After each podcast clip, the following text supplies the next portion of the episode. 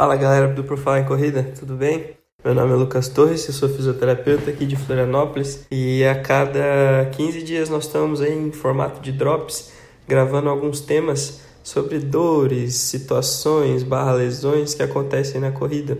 E no último drops que a gente fez, a gente falou de alongamento, né? E ficou, surgiram algumas questões que a gente acabou falando do alongamento pré, né? Eu até cheguei a comentar algo bem breve sobre o alongamento pós, mas não ficou nada finalizado. Então, só para a gente matar essa situação, então assim, o alongamento pós não tem problema. Quem tem é o costume, o hábito de fazer, show de bola. É bem interessante ter um acompanhamento e orientações dos, de quais alongamentos está fazendo no pós também, tá? Tipo, ah, alongar quadríceps, alongar a parte posterior da coxa, alongar o piriforme, aquele músculo que fica no bumbum, assim, que a gente vira o joelho para fora e apoia o pé no outro joelho, né? Faz como se fosse um agachamento. Então, tudo é válido aí, mas com uma boa orientação, sempre a gente consegue fazer de forma mais eficaz. E aí, a gente recebeu uma sugestão, então eu vou ler aqui mais ou menos e depois nós vamos falar a respeito. Alguém já passou por isso? Há uns dias senti um incômodo após um treino. Ontem, depois da prova, a dor já estava incomodando bem. Ao apoiar a mão, parece que o osso do quadril está movimentando mais que o outro lado. Um fortalecimento do glúteo médio seria a solução? Pancada não levei, mas quando acabei a prova fiquei parado um tempo. Quando fui andar até o carro já senti. Essa foi a pergunta de algum ouvinte. Então, assim, aqui não fica muito claro o que está acontecendo. Aqui nós vamos falar de duas possibilidades, né? Que acontece é que normalmente a gente consegue, ou que as pessoas acabam citando, dos estalos que aumentam na parte anterior do quadril, então mais próximo ali da, daquele osso do ilíaco, bem na frente do quadril. Isso é comum de alguns estalos que muitas vezes o tendão ele fica dando algumas raspadinhas por ali.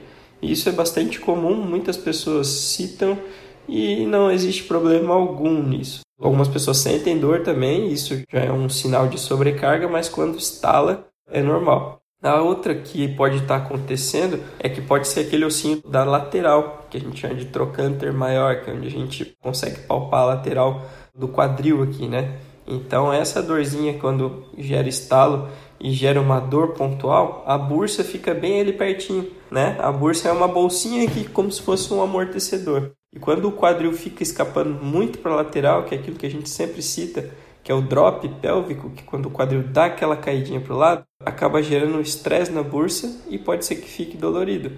E aí, se existe uma instabilidade, fica mais fácil durante a caminhada de estar tá palpando esse ossinho quando ele vem mais para a lateral. Se for esse o caso, realmente, um trabalho de estabilidade vai ajudar muito. Eu não posso dizer se de glúteo médio, mas quando está relacionado a quadril, normalmente são os rotadores externos, glúteo médio, piriforme, até os próprios extensores do glúteo máximo, toda essa turma de estabilidade.